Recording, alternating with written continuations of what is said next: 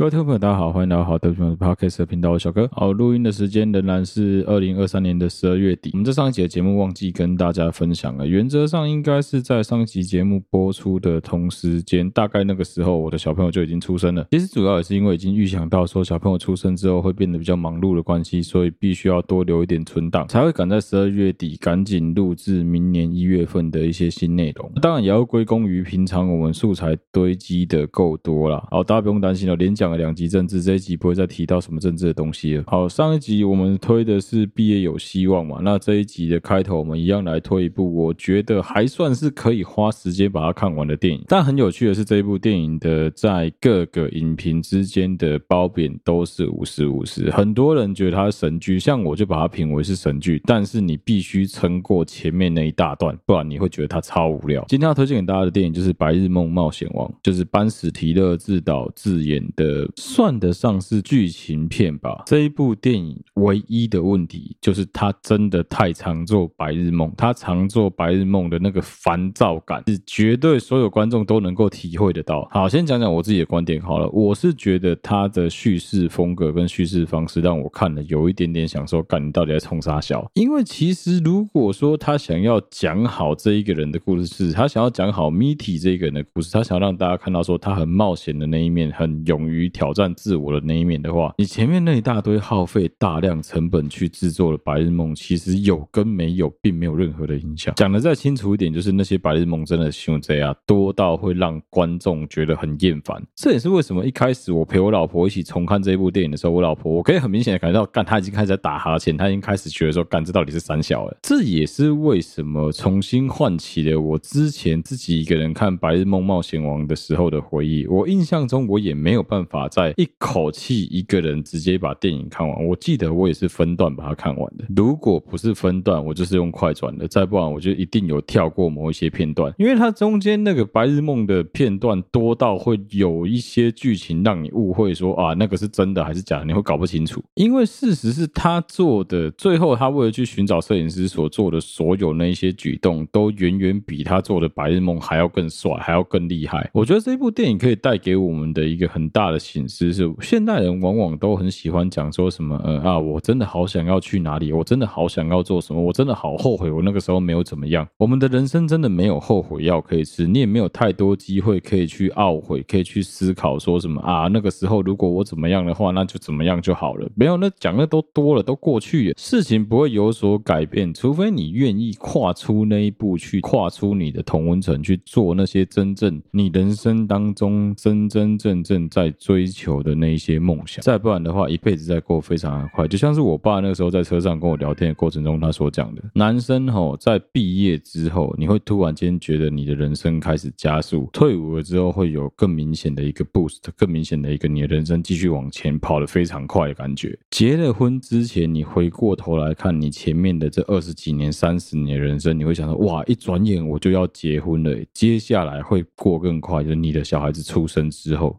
因为你会为了他们辛苦，为了他们忙，你会为了他们庸庸碌碌的开始你的人生，开始过你的这一辈子。你开始努力的赚钱，开始努力的工作，开始努力的生活，维持住一切。在这个过程中，渐渐的，你很容易就会迷失自我，很容易就会忘记说啊，自己其实是有一些梦想在追寻的。我想这也是《白日梦冒险王》带给大家最大的一个启示，跟为什么很多人看完《白日梦冒险王》之后是真的非常的感动，也觉得说哇，他有一个非常好的人生啊，他怎么会觉得说？自己过得非常的无聊，怎么会觉得自己做事情很平凡，很没有什么？我看会有很多人觉得这一部电影看完之后非常的有感触，非常的有感想。很大一部分的人应该是有一种感觉，觉得说这部电影好像就在讲他自己。因为我们绝大多数的人在面对你日常人生当中的抉择的时候，你通常都会选择让自己比较舒服的那一个选项，至少是要让自己稳稳当当的能够继续过下去的选择，这样子的选择才是比较安全的。也是因为我们一直都。打这个安全牌的关系，所以另外那个 what if 通常都是我们对于未来的想象，那个想象也就是白日梦。所以这也是为什么很多人在看《白日梦冒险王》的时候，你会有一种感觉是：干，你日常中虽然没有他这么常做白日梦，但其实你也是曾经有思考过，如果你在你当年的某一个人生当中重大十字路口，甚至是什么多岔路口做出你的抉择的时候，你没有选择现在的路线，而是可能你迟到了三十分钟，或是你早到了三十分钟之后，你的人生会不会有截然不同的结果？那个。结果有没有可能导致你的人生跟现在截然的不同？你一定会有这个想象啊，也是因为这个想象的关系，所以才会有这么多人去看《白日梦冒险王》的时候，一直有感觉是啊，这就在讲我啊，我也是这样子啊。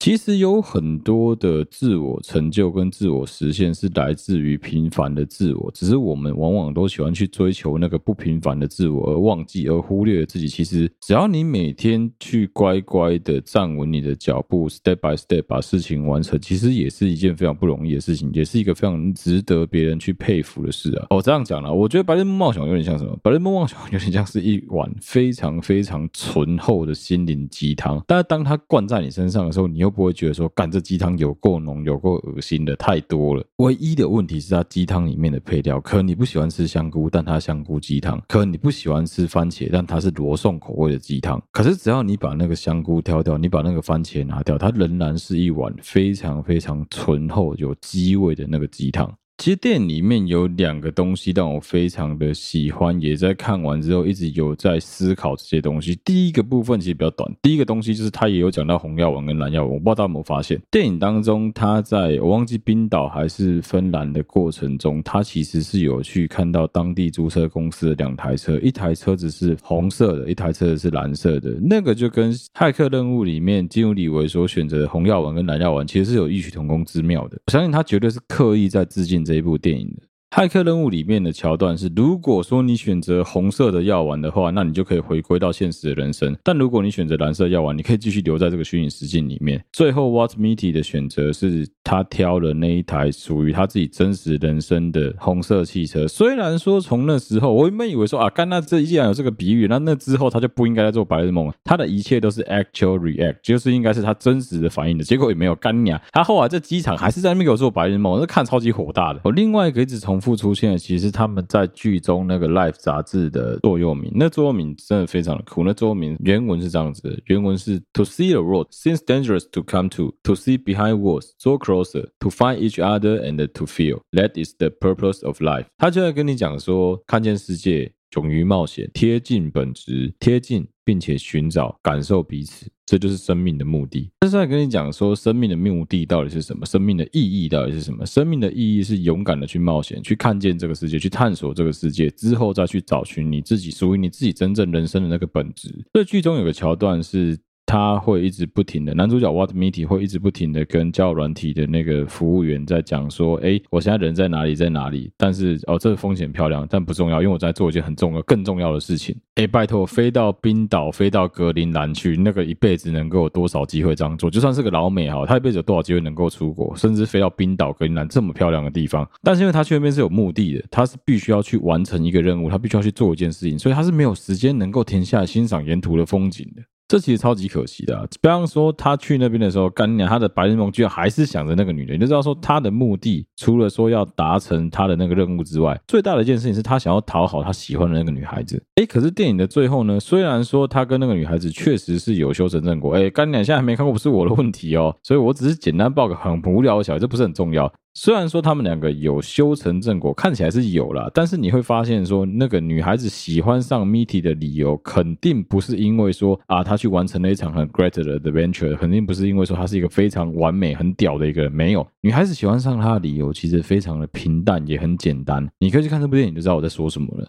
他喜欢上 Walt m e t i 的理由应该是两个吧，第一个是那个滑板，第二个应该是 Walt m e t i 的那个平凡跟努力踏实，这一种说起来好像很简单，但其实做起来一点都不容易的特质。所以我觉得看这一部电影，如果说你的感想是只有什么啊，人生不应该留白啊，应该要勇敢的去为了梦想闯一闯啊，那我觉得你看这部电影有点浪费，因为这部电影真正要传达的本质，我觉得更 deep。这部电影要传达的是每一个人都可以是自己的冒险王，每一个人都可以为自己平凡。的自己去付出一点什么东西来改变自己的人生。如果你真的有你想要去追寻的那一件事情，就不要去放弃它，应该要勇敢的去为自己努力一次试试看。它反而比较不像是一般传统型的鸡汤，就是跟你讲，有梦最美，逐梦踏实。这样干，我觉得他在告诉你的是，每一个人虽然都很平凡，但每一个人都可以过得很不平凡。好，很干了，对不起啊。总之，虽然《白日梦冒险王》是一部老实讲褒贬不一的电影，但如果说你撑过了前面他在那边做白日梦那一段的话，你会觉得这一部电影的格局非常的大。最后，除了这一部电影的电影本身之外，我一定要推他的电影原声带，因为他电影原声带的每一首配乐都很好听，注意是每一首都很好听。他的几首主题曲跟配乐的那种壮阔感跟那种辽阔感，真的是你一戴上耳机，眼睛闭起来，你就有一种你在壮游的感觉，非常的爽。好，所以开头就是要推荐给大家《白日梦冒险王》这部电影，在 Netflix 就有了。当然，我可以说这部电影并不是你人生必看电影之一，但是如果你有时间的话，是可以花时间去享受这部电影的。而至于那个白日梦情节要不要快转，我觉得看你个人，因为那个白日梦情节并不影响后续剧情的发展。然后接下来面对了，在上一集的结尾，如果说你有听到最后的话，很有可能会听到我在提醒大家说，请大家花点时间去预习我们这一集要来聊聊的电影叫做《孤味》。哎，没有想到现在连听 Podcast 都要做功课了吧？如果你还没有看过《孤味》的话，直接来听这一集会有一点点跟不上，但也不至于到听不下去。但如果你也想要那个参与跟我的讨论的话，我会蛮建议你先去看完《孤味》，我们再来讨论今天这一集的内容会比较恰当一点。好，录今天这一集之前，我真是既期待又怕受伤害，因为我很清楚的知道，如果你直接去网络上搜索所有关于《孤味》的影评的话，基本上是大多好评的情况。好，我们先来拆解几个面向哦。第一个是我们来讲讲说他在电影当中每一个女主角、女配角们之间的心境到底演得好还是演得不好。我可以跟大家说，我觉得演技的部分一点问题都没有，每一个角色演都是丝丝入扣，大家演的都很好。陈淑芳的演技就不用不用说了，那个演出妈妈那个感觉，演出大家的母亲的那个味道，那是一点问题都没有的。接着来讲讲大姐谢盈萱，好，谢盈萱本身演戏，我觉得就没有什么毛病。她演出了这一个角色，其实那种内心纠结的部分，有一点点像是她跟邱泽一起合作的《谁先爱上他》的里面那个女主角的样子。所以当谢盈萱她在刻画大女儿这一个内心充满了矛盾的艺术家型的这种人格，再加上说她还必须要有一个转折来跟大家抗衡的时候，我觉得没有任何的问题。再加上说演她老公后来惊喜登场的陈家奎也是非常猛的演员，他们两个在 Netflix 非常非常常合作。为防止有人不知道，陈家奎就是《熟女养成记》里面大弟弟很多岁的那一个男朋友，就是陈家奎演的。他是一个非常厉害的表演艺术老师。我相信也不会有人去 challenge 小妹孙可芳的演技。孙可芳演技真的非常好，好到什么程度？好到我真的非常非常融入在剧情当中的时候，会很讨厌孙可芳这个角色，超级讨厌，讨厌到一个极点。我们等一下再来讨论每一个剧情的部分。我们先讲讲演技。好，接下来是二妹，就是二姐徐若瑄。徐若瑄这个角色，其实我原本蛮担心的。为什么我很担心？徐若瑄很久没有演戏，而且如果你曾经看过以前徐若瑄演的电影，就知道说她都演那种玉女型的角色，你会很怀疑说这样子的一个演艺人员，她真的会演戏吗？哎，但我得老实讲哦，徐若瑄在演戏，在讲对白的过程中，不会让我有听到林心如讲话的那个尴尬感，完全没有。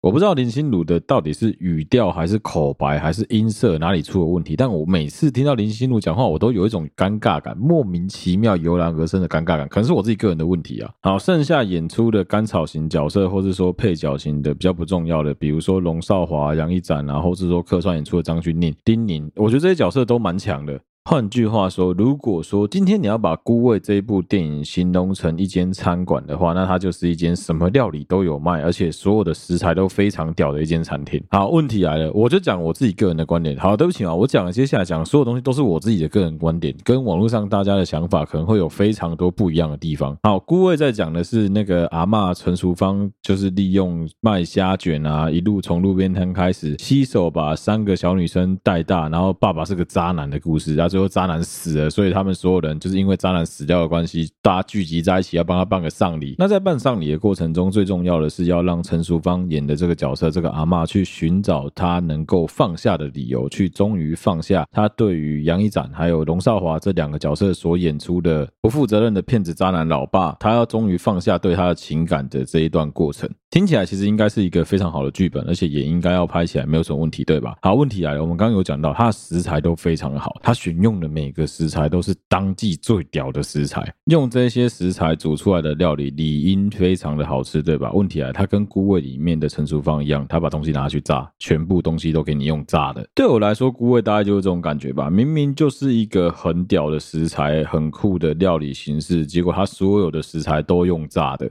原本就已经很新鲜的食材，原本就已经很美味的食材，你如果用炸的话，当然有几率是可以锁住它的那个肉汁，是能够让它比较好好吃的。在我们的传统观念里面，你如果说通常看到那种超市啊，或是说餐厅啊，他会拿去炸的食材，通常都已经比较不新鲜了。所以因为这样子的关系，你会比较不出这到底是好吃的食材还是不好吃的食材，我觉得非常的可惜。好，接下来就来讲讲为什么我会这样子觉得。好，首先如果你有看完《菇味》的话，你应该会跟我有一样的感觉，或是可能你没有，但我就跟我老婆都有一样的感觉。好，不要拖我老婆下去，讲我自己就好了。我一直觉得《菇味》中间有很多转折，要么没必要，要要么太多了，再不然就是没有讲清楚，没有交代清楚，突然间就跳到下一幕。简单说，就是又是一部我觉得剪辑出了蛮多问题的电影啊。因为你要想要在短短的两个小时左右的时间把一个故事完整的叙述清楚，本来就不是一件非常容易的事情。但我发现台湾导演很容易犯一个错，尤其是台湾的新导演很常犯一个错误，是把这一些演员放在一起之后，用电影的规格来拍出八点档的东西。他的故事冲突性是有的，比如说，哎，龙少华刚好选在人家奶奶七十大寿当天给人家跳毛，给人家嗝屁，这对于他们这一个在的当地是望族的家庭来说，是多么大的一个打击。好，其实这个部分是有。处理好的，因为这个部分他有带到说，洪都拉斯是医院的院长嘛，龙少华死在洪都拉斯的医院里面。简单来说，就是因为医院是自己家族开的，所以他们能够封锁消息，让外人不知道这件事情，他们就可以继续办寿宴。有没有觉得很八点档？台湾八点档不是每次都有这种剧情吗？就是什么某一个大家族，然后什么很超级大的企业，然后家家里面有医生、有律师、有商人。但是还是会让人家觉得有点奇怪，是哎，不过就是做餐饮的、卖虾卷、开餐厅、开饭店的，真的有办法在台南有一席之地，就大家都认识你，你是超级大望族吗？我觉得有点奇怪，是不是把那个区域画太大了？如果说是讲说什么哦，整个安平区的人都认识我们，如果就这样不办寿宴的话，那别人会怎么看待我们这个家族？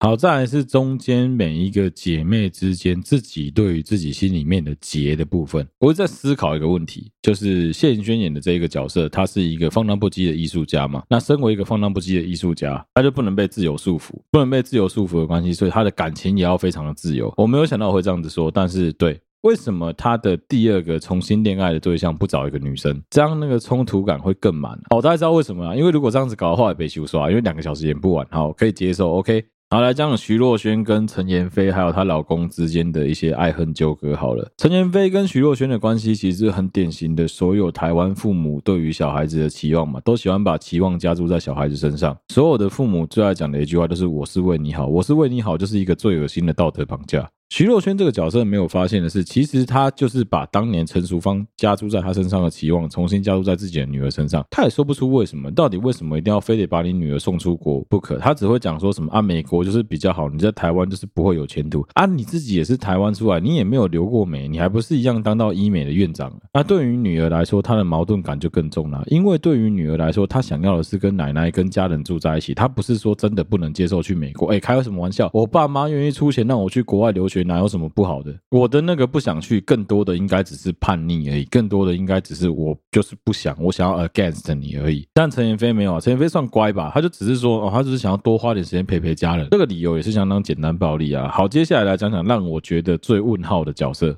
小妹孙可芳，老实说，我觉得孙可芳这个角色没有什么问题，问题出在于她去跟丁宁接触的这一整个过程，都让我觉得问号问号。好，我们先站在要制造冲突的这个位面来看这一整个事件，应该这样子说，龙少华就是在外面瞎鸡巴搞了之后都不回来了嘛，对不对？对于十几个女儿来说，应该都是这样子啊。包括说他们在小时候也曾经跟着妈妈去抓奸过爸爸，他们也知道说爸爸有在外面乱来，在外面有女人，这些都是他们已知的事情，而且他们也知道爸爸是很常骗他们很长回来之后，不知道因为什么原因跟妈妈起了冲突，就一去不回了。所以说，在剧情当中没有讲清楚的是，孙可芳为什么还这么亲近自己的爸爸？你可以刻画的更深一点，其实再多花两到三分钟的时间讲说，比如说他跟爸爸之间有特殊的约定是姐姐们没有的，甚至是说爸爸曾经有偷偷为了孙可芳溜回台南来看过他，单独的看过他，跟他下了什么约定，或是多给他那些什么台北来那是白色的柜，有了这一些连结，都能够更加深孙可芳跟他爸爸之间的感情，而不是说直接丢出来说啊，他就是那个唯一一个跟爸爸的小三有联络的人。而至于丁宁这个角色，我的个人。觉得也没有什么太大的问题，问题出在于对白的设计还有剪辑的问题。我们跳过小妹不讲好了，站在大姐跟二姐的立场，你们怎么可以接受说爸爸在外面瞎鸡巴搞的小三来爸爸的灵堂前面质疑，还不跟妈妈打招呼？这是第一个。第二个，来，我们再把它讲更严重一点哦。人都会有那个心里面想要 blame on somebody 的那个时候吧，你都会有想要把事情怪罪在别人身上的时候吧？那难道他们三个姐妹从来都没有思考过说，让爸爸从来都不回来家里面的元凶到底是谁吗？难道是因为妈妈很凶吗？当然不是啊！他们自己三个身为女人，应该多多少少也都感觉说，这是 man's business，就是这个家伙，这个男孩子，是个渣男，他就在外面他妈瞎鸡巴搞，在外面有了女人之后，就忘了家里面的女人的好了。那刚好那个外面的女人是谁？故事剧情里面有讲嘛？什么丁宁跟他交往了十几年来，没有听过他有变过心，没有听过他外面有其他女人，那不就是在龙少华跟杨一展的眼中，丁宁是比陈淑芳来的更优秀，来的更美丽，来的更年轻的吗？这是一定的吧？那既然是这样子，你们怎么能够接受一个破坏你们家庭的元凶来到家里面？亦或者是把爸爸带走了这么多年之后，让爸爸回来就是一具冰冷冷的尸体，你们怎么能接受这件事情？肯定不能接受的吧？就算小妹在那边闹，在那边丢，你们也一定不能接受啊！从他们三个人的互动当中就可以感觉出来，其实大姐跟二姐都是相对比较强势的，小妹只是很鲁小而已。从一开始你听到说小妹讲说啊，那个是阿姨的意思的，阿姨说爸爸生前怎么样怎么样，所以她要依照佛教的仪式来走。哎，那个如果是我听到会很心寒哎，干我真的把他撵出去，哇操！好，老娘养你养了一辈子，然后你就一句听外面的女人他妈在那边瞎鸡巴乱吠，然后你就想要我按照外面女人的意思来做。不是说不行，如果今天他爸已经开始笃信佛教，然后我们先讲不占宗教，我们只是讲说这这故事的剧情而已哦。如果说他爸今天已经笃信佛教了，那我们当然是依照爸爸的宗教来办这个整个后事会比较妥当。哎，结果也没有啊，就只是讲说啊，因为阿姨信佛教，笃信佛教，他已经吃斋念佛了很好几年了，所以说我们要依照阿姨的想法来做。What the fuck？那你妈的想法算什么？我靠，有没有搞错啊？你妈把一整间饭店的经营权让给你这个不孝女来管理，结果你他妈是这样子回报你妈妈的，我真的觉得莫名其妙哎。然后这件事情就已经够匪夷所思了，接下来的事就更夸张了。你想想看哦，我现在讲的这就哎，对我就是个奸臣，我他妈就在煽风点火。如果今天是遗产争夺战，我保证让小妹一毛遗产都拿不到。哇操，气死我了！你看哦。这样子就算了哦，不止哦，小妹居然还带着阿姨来到家里面的灵堂上香。最恶心的是，阿姨来的时候还完全没有表明自己的身份，不表明自己的身份就算了，直接当大家在致意的时候，她直接走到是龙少华的遗像前面去对他致敬。你到底在致敬个屁啊？你在那边跟遗像深情的凝望的时候，你真的把在场的其他所有人都当成是马铃薯、空气跟紫莲花，是不是啊？这时候再怎么不敏感的也应该感觉出。来说那个阿姨有混在这四个人里面了吧？我操！最操蛋的是后来陈淑芳叫住他的时候，他还直接说啊，你嗯不是我啊之类的这种感觉，妈的莫名其妙哎！小妹更操蛋，小妹完全没有站在妈妈这个方向想，她就是一直一心为阿姨想，她就想说，那、你们为什么要这样子逼她？我操，是谁逼谁啊？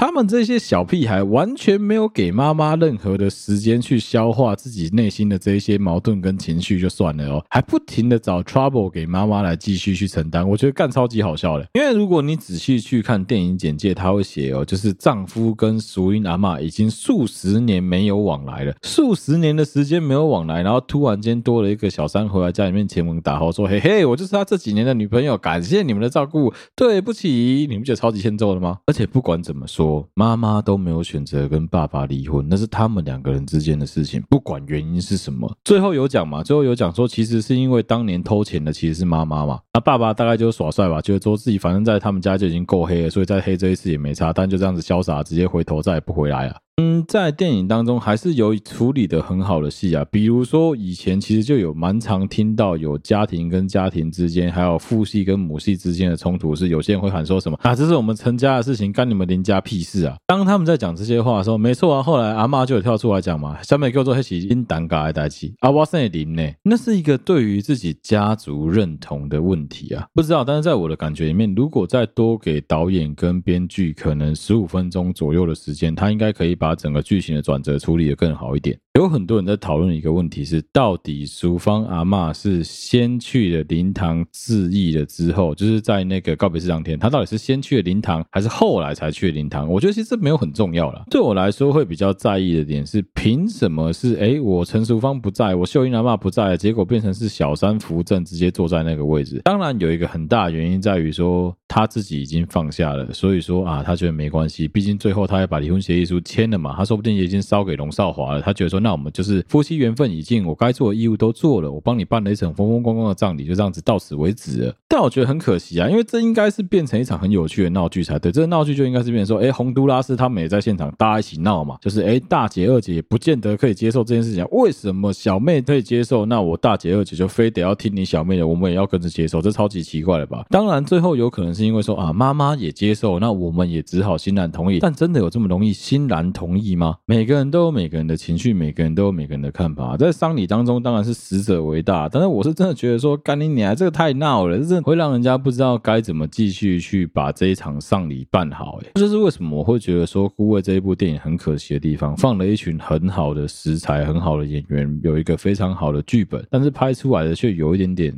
差强人意啊。好，但是不得不说，以台湾国片的水准来说，确实已经是不差了。为什么会这样子讲？有很多人看完之后都很有感触啊，就觉得说啊，那个代入感很强。我们家里面也是有这样子的状况。哎，其实你如果仔细去观察，说陈淑芳这个角色跟三个女儿之间的关系，还有他们的对白，你会发现一件事情是，他们三个人的关系跟妈妈其实都多多少少有尴尬的地方。从一开始孙可芳跟陈淑芳的互动，你就可以感觉得出来，其实陈淑芳是非常不放心小女儿的。站在小女儿立场，就会觉得说：“哇靠妈的，你不是说要把餐厅放给我吗？你还在那边管东管西的。”但我觉得有时候真的是人要放宽心啊。举个例子好了，以孙可芳的角度来看这件事情的话，他怎么没有想说，当天是妈妈的寿宴呢？他当然会希望说东西要办好一点啊。妈妈说未来是放手给你年轻人去做的，就是整个餐厅要让你管理，一定要从今天吗？为什么不能等寿宴办完了之后，我们再 step by step 把餐厅的一切全部转移过来到我们身上？交接也需要时间啊。对于餐厅的师傅们来说，他们到底要听陈淑芳还是听孙可芳？其实很明显吧，干我当然是听我最大的 boss 老老板娘的话，我干嘛听你这个小朋友的话？我靠，你有我们专业吗？我们跟着他这么久了，会有很多这种很八点档的东西可以演啊。啊，再来就是二姐，二姐的部分，徐若瑄跟妈妈之间的冲突就自然不用多讲了吧？就是她就是那一个最符合社会期待的成功人士啊，但事实上她可能一点都不想过这样子的生活。她自己有讲嘛，当年她会非常努力认真的读书，是因为他以为只要他努力认真的读书，每次爸爸都会称赞他，所以只要他更努力的读书，爸爸就会回来了。哎，我只能说这种例子在现实社会是不太可能的，不是每个考上台大建中的都少爸爸少妈妈，这不太可能啊，也非常不切实际啊。但是能够因为这样子的关系，成为一个大家在社会当中所期待的成功人士，其实也没有什么不好的，不是吗？哦，最后是大姐，我觉得大姐这个角色是最有趣的，她就直接呈现了那一个非常叛逆、玩世不恭，然后整个个性直接遗传到老爸的那个样样子。我从头到尾都没有要跟你去符合什么狗屁社会期待，反正我就做我自己的。我交过男朋友，我也交过女朋友，我有一段开放式关系的婚姻，那又怎么样？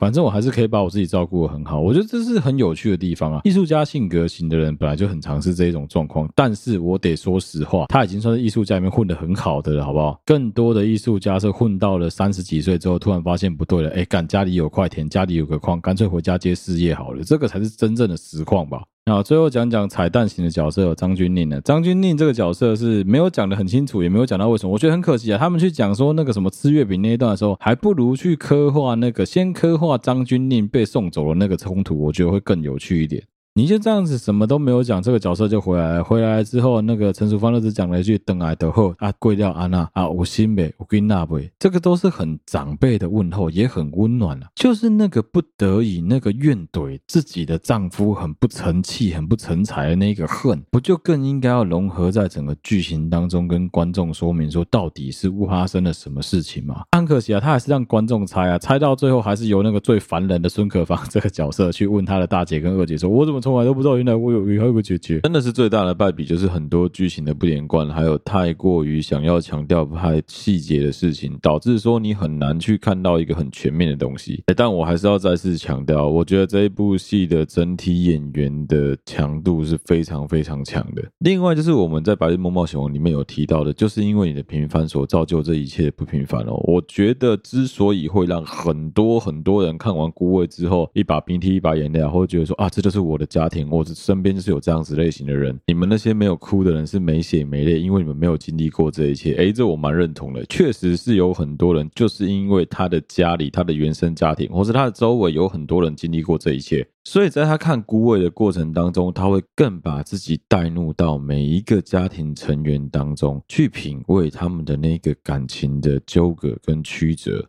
但是你仍然不能否定的一件事情是，我一直很想问一个问题，我也不知道大家有没有用过这个角度思考过，到底是怎么样的一个契机，要逼着阿嬷选择原谅自己的丈夫？你们没有跟我有一样的感觉吗？我自己一直都觉得说，那个逼着阿嬷和解的感觉是非常强烈，就是阿嬷是被逼的，她没有任何其他的选择啊。为什么她不能带着悔恨过一辈子？为什么她不能带着怨怼过一辈子？为什么不行？哪有人规定不可以？大家只有在戏里面看到一个很细节的东西，是说哦，三个女儿各自因为妈妈给予的各式各样的压力，还有说对他们的期望、家庭的背景之类的关系，所以三个女儿各自都对妈妈有一些不满、有一些不解，还有一些怨怼都有。那我们今天反过来呢？如果我们今天是站在一个讨论孝道的道理来讲这件事情，好，我知道这非常的八股，也很道德，为什么非得要孝顺不可？好，那我们来讲另外的道理哈，All men create equally，所有人都应该是平。平等的，所有人都应该受到相对应平等的对待。那好，你要站在平等的角度来看这件事情，我辛辛苦苦把你们这三个小屁孩捏巴长大。结果这三个小孩对我来说就是养老鼠去脚布袋啊，奇怪，莫名其妙，吃碗内看碗外啊。三个小孩似乎对于爸爸的离开是一点怨恨都没有，一点不舒服、一点不爽的情绪都没有，反而一昧的一个角度的一直疯狂的在压迫自己的妈妈，说你们你怎么可以对我们这样子？我们又没有怎么样，我们就是你的小孩，你本来就应该要照顾我们，长大之后歪掉都是你的责任。那到底是谁没有成长？你不觉得很奇怪吗？这是我自己个人的观点。好，对不起啊，这是我自己个人的观点，但我真的蛮喜。希望大家去思考这个问题的，就是阿嬷有其他选择吗？丁宁演的这个角色更莫名其妙，我觉得很坏的地方在于，他们故意强调说啊，他是谁侯的人哦，他现在是归依侯门哦，人家现在有在学习侯华哦，所以说我们必须要用很慈悲的心情来看待这一切哦，还讲说什么啊，施主啊，苦海无涯，回头是岸，到底是谁在苦海的哪一边？我觉得这个反讽做的非常的好，哇靠！当大家一昧的都在讲说什么啊，就是阿妈好可怜啊，大家都好可怜的时候，你有没有想过，看阿妈真他妈有够衰的？对，你看哦，你从孙可芳的这个角色，就是小妹的角色里面，你可以侧面的看得出来，她对于这个阿姨的想象是非常美好的。她就觉得说，阿姨就是一个很与世无争的人啊，她就是一个温柔体贴、对爸爸很好的人啊。那小妹没有讲出来的话，不就是哇靠，哪像妈妈一样又凶又残忍，拿着一把菜刀去俩搞，害老爸不敢回家，跳窗而出逃离小三家。傻小啊，你是不是没有觉得干娘？整个剧本都反了吗？到底在讲什么啊？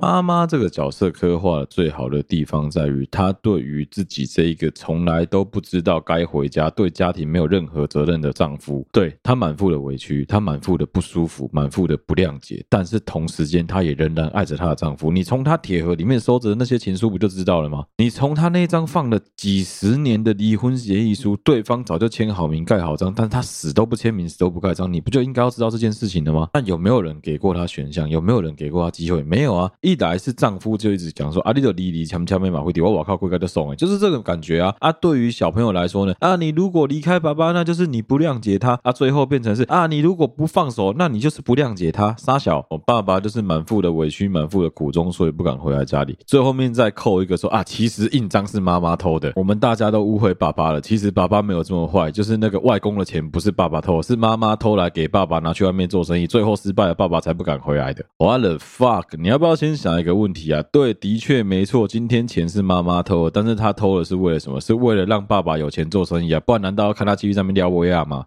这爸爸还是莫名其妙啊！人家借你钱让你做生意，这个钱基本上就是这种亲戚之间的借贷，通常都是无偿的，人家也不会急着跟你要。你老婆从他老爸那边挖钱过来给你投资，其实为的不就是希望你能够让小朋友们过更好的生活吗？就算最后失败，其实也不会怎样啊！你是厚着脸皮回来就好了。他爸明明就是一个这么不要脸、这么厚脸皮的角色，为什么突然在最后一刻又说了？陈淑芳的这个角色就是一个非常非常传统、遵守台湾所谓的道德伦理伦常观念的。传统阿嬷、传统的妈妈、传统的母亲型的角色，一辈子遇到所有事情只能吞，只能忍。我叫你吞你就吞，我叫你忍你就忍，我叫你不放屁你就不可以放屁出来，莫名其妙。到故事最后都还在有给我一个感觉，就是大家都强迫他，你没有任何选择啊，就是你最后还必须要公开说，哦，对对对，钱是我借给你爸爸的，所以最大的坏人其实是我，当初都是因为我借钱给你爸，你爸才会离开我们的，不对吧？这看这个逻辑完全死亡啊！按你身为丈夫，你可以不拿，你这么有骨气，你可以不拿，你为什么每次都要跑到人家那个炸虾卷的摊子前面去跟你老婆搞得一方你是小偷一样，来跟老婆要了钱之后就啊，我一定会还你，我一定还你就走了，这超级逻辑死亡的啊，搞得好像女儿没有爸爸是因为妈妈把钱借给爸爸做生意，爸爸做生意失败之后落跑，都是妈妈害的。傻小，然后大女儿很放荡不羁，爱自由，是因为从小看到爸妈那个样子，然后看到爸爸很自由样，所以她很向往自由，是这样子吗？啊，二女儿去读医是为了说什么啊？因为读医生可以跟舅舅那边继续有所联系，而让舅舅他们能够帮忙提供资金照顾我们，所以你必须要读医，是这样子吗？合理吗？人生中每个人做的每一个决定都是环环相扣，你会去做出那个决定，你背后一定有你自己的动机跟原因在。如果把所有的动机一个原因都怪罪于说啊，因为阿嬷的不对，因为阿嬷怎么样，因为阿嬷怎么样，这未未免太过于偏颇了吧？大家都只会抱怨说什么啊，阿嬷对我很不公平啊，阿嬷对我很不好。干，你们有没有想过他妈是谁辛辛苦苦炸着那个虾卷，把大家一手拉拔长大的？莫名其妙，真的是莫名其妙，气死我了！啊，最后要大家强迫一个七十几岁的老太婆说啊，你非得要原谅我老爸不可，你一定要原谅他，你一定要原谅你一个对不起你的丈夫，你一定要原谅那个对不起你的小三。小三，你看人家这么的仙气逼人啊，这么的邪猴？你怎么可以去跟一个邪猴的人生气？我们应该要原谅他们。傻小。意思就是讲假菜郎弄喝狼了，对吧？干，你不觉得莫名其妙？他这个很怪，你知道吗？就是他们，我觉得这剧本有点好，这剧本就像秦雷的反扑。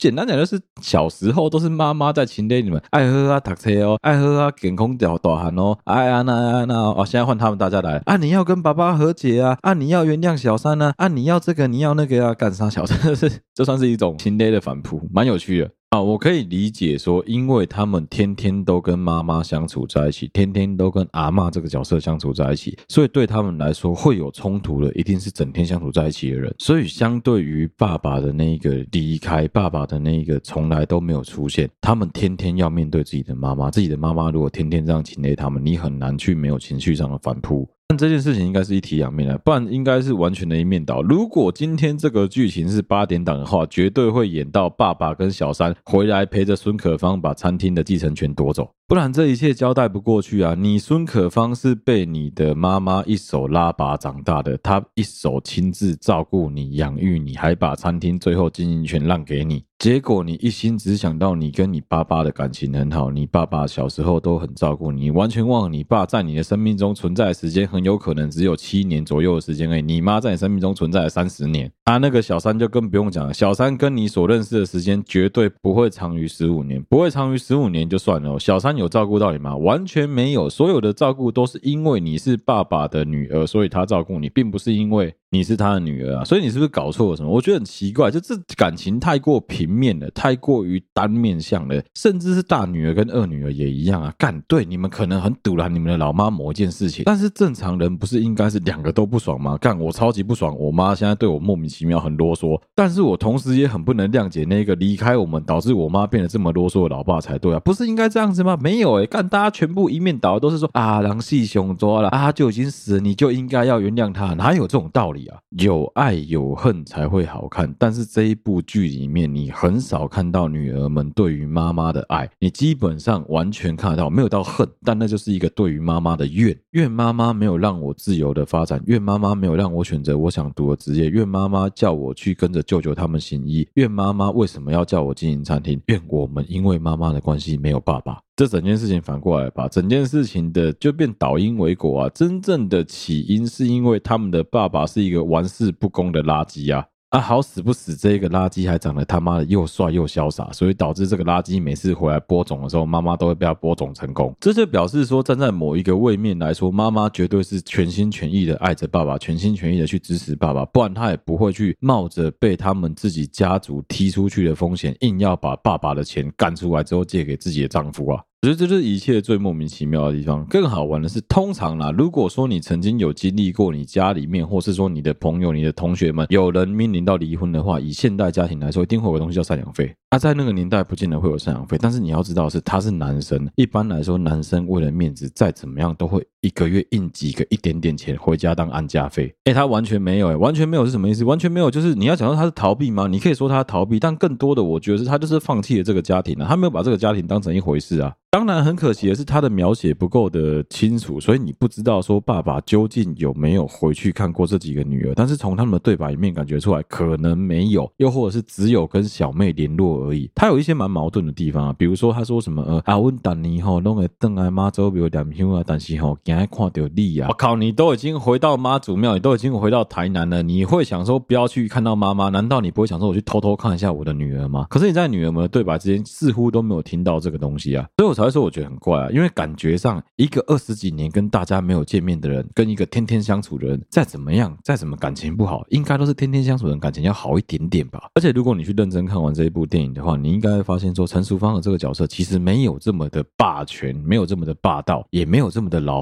还颠啊。他如果很还颠的话，其实戏里面有很多方式可以强调说啊，他就是很强势。唯一一个你可以看到说勉强算算他很强势的地方，就是在告别式的现场当中，丁宁的那些读诗班的朋友，再加上说孙可芳一群人在那边帮爸爸念佛经的时候，他故意请道士来叮叮当当。其实这地方有很大的 bug，为什么呢？他们那些学佛的人，照理来说是以和为贵，劝人向善的。当你去人家的场子，发现人家不怎么欢迎你的时候，一般人摸摸鼻只会选择用其他方式来助念，不会有人真的这么不要脸，直接坐在人家商家的灵堂前面开始帮人家助念，即使人家不愿意。好，站在道教的立场来看这件事情，所有的道士都不是白痴干，我是做口碑的，好不好？当人家诵经念佛，不是在拼翻桌率，OK？当我今天看到现场有其他类型的宗教团体正在做其他的宗教祝祷仪式的时候，我怎么可能会视若无睹？然后好像旁边没有其他宗教在搞这些东西，我在那边盯我的、盯我的，怎么可能？所以这个冲突是很矛盾，没错。但是在我们这些就是稍微曾经遇过红白场的人来说，就觉得干这太扯，不可能。而且你要说顽固吗？干二女儿也很顽固啊。徐若瑄坚持要把自己的女儿送出国，这个不顽固吗？跟自己老妈不是一个样？